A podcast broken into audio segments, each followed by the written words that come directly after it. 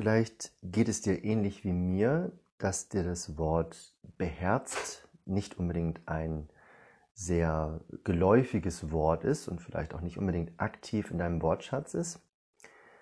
Mir wurde das Wort aufgebracht in einem Coaching, also von meinem Coach, der mich äh, persönlich weiterbringt und der meinte zu mir, er würde sich von mir wünschen, dass ich beherzter an die Dinge herantrete, an die Aufgaben, die sich mir stellen oder an das, was ich mir vornehme.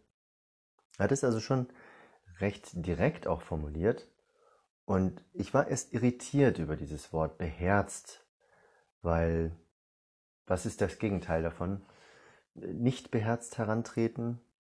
Naja, vielleicht halbherzig an eine Sache herantreten. Also eben nicht voll und ganz bei einer Sache dabei sein. Und dem konnte ich schon etwas abgewinnen, also für mich nachvollziehen, nämlich dass ich schon grundsätzlich gerne auf verschiedenen Hochzeiten tanze. Nicht auf allen Hochzeiten, aber ich bin schon sehr gerne abwechslungsreich unterwegs und da gibt es ja auch den Spruch, dass man alles macht und nichts richtig. Ja, also irgendwo überall dabei sein bedeutet auch eben nicht mit dem ganzen Wesen oder eben im, voll beherzt dabei zu sein, ne? sondern ja, vielleicht halbherzig oder vielleicht sogar weniger als halbherzig. Und manche Aufgaben, manche Herausforderungen brauchen, so denke ich, inzwischen wirklich den ganzen Einsatz. Also eben keine Halbherzigkeit, ansonsten wird das Ergebnis vielleicht auch halbherzig. Oder es wird nicht dem entsprechen, was ich mir vorgestellt habe an Erfolg. Letzten Endes geht es für mich zentral auch um das Thema Erfolg. Also etwas erreichen wollen und dann eben auch erreichen können.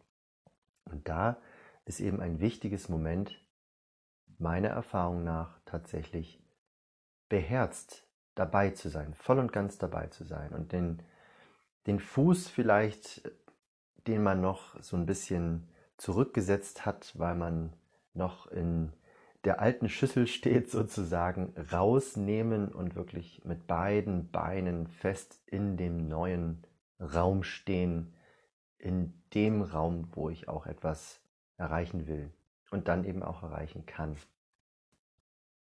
Und dann hat das Ganze für mich auch noch durchaus eine körperliche Komponente. Ich meine, beherzt ist ja schon tatsächlich ein Organ, was man dann nennt, also mit dem Herzen dabei zu sein. Auf dieses ähm, emotionale gehe ich gleich noch ein, aber das körperliche, rein jetzt wieder von mir ausgegangen, ich habe eine Körperhaltung, die ist schon seit vielen Jahren nicht unbedingt gerade ausgerichtet und dementsprechend auch nicht gesund auf Dauer. Und ich merke jetzt so langsam, dass mir der Nacken wirklich mehr und mehr wehtut und Probleme verursacht, Spannungen hat. Vielleicht kennst du das auch. Auch typischerweise, wenn man viel am Computer arbeitet, dass der Kopf so nach vorne geht. Und ich hatte diese Körperhaltung schon mit jungen Jahren, wo ich also noch gar nicht am Computer gesessen bin und gearbeitet habe. Und ähm, ich wurde damals beim Tanzen darauf aufmerksam gemacht, Mensch, äh, zieh doch mal deinen Kopf zurück. Ja, also nicht den Kopf so nach vorne hängen lassen, sondern nach hinten nehmen und eben auch beim Tanzen einen geraden Ausdruck machen. Deswegen weiß ich das noch, dass ich schon länger so eine Körperhaltung habe und die hat sich zu einer profunden Fehlhaltung entwickelt, die ich auch gar nicht mehr so leicht verändern kann, aber ich bin da dran. Und jetzt, was hat das mit Beherz zu tun? Ich habe gemerkt, dass diese Körperhaltung auch eine innere Haltung für mich ausdrückt, nämlich, dass ich gerne in der Zukunft plane und organisiere, dass ich mich gerne in Tagträumen und Visionen aufhalte, dass ich sozusagen mit meinem Kopf oder mental mir selbst als ganzes Wesen oder der Gegenwart natürlich auch voraus bin. Also mein Kopf eilt sozusagen dem Rest meines Wesens voraus.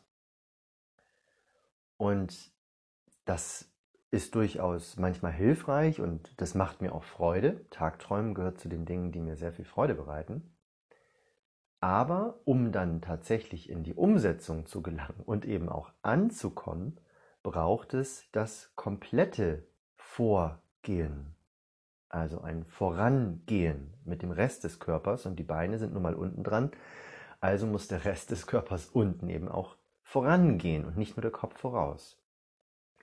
Und in diesem Sinne sehe ich beherzt eben auch als mein Herz oder der Rumpf oder der Rest des Körpers nach dem Kopf folgt eben auch oder optimalerweise bewegt sich im Einklang mit dem Kopf voran. Nichts gegen vorausschauen denken, aber halt in einem gesunden Maß und für mich eben auch in einem gesunden körperlichen Maß. Also ich habe da für mich eine Parallele erkannt. Das muss ja bei dir nicht genauso sein.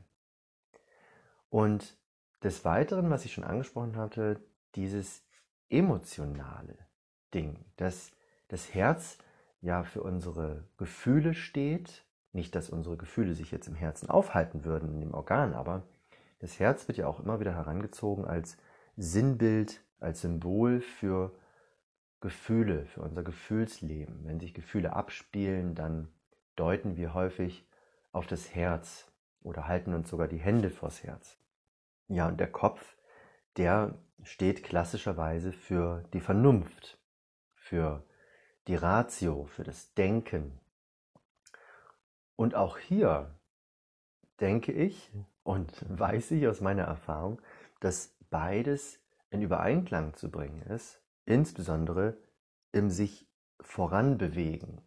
Eben auch wieder das Thema erfolgreich sein. Dass ich also als ganzes Wesen sowohl mit dem Kopf als auch mit dem Herzen bei einer Sache dabei bin und wenn ich jetzt den Körper aufrecht stelle, sozusagen Kopf und Herz synchronisiere. Da gibt es tatsächlich auch ähm, interessante Sachen im Yoga, wo es auch um eine Synchronisation geht von diesen und anderen Körperbereichen. Also eben mit Herz und Verstand sich einer Sache nähern oder eine Herausforderung meistern. Und in diesem Sinne, da habe ich jetzt einige Wochen tatsächlich drüber sinniert, kann ich dem Wort beherzt wirklich viel abgewinnen und schaue, wenn ich meine Körperhaltung auch durch Schmerzen bemerke, ob ich jetzt wirklich beherzt bei der Sache da dran bin oder ob ich vielleicht zu viel im Denken bin. Auch wieder nicht, dass Denken schlecht wäre, aber vielleicht bin ich dann zu viel im Denken und ich bräuchte da mehr Gefühl in dieser Situation, um mit der Situation klarzukommen oder eben auch um voranzukommen.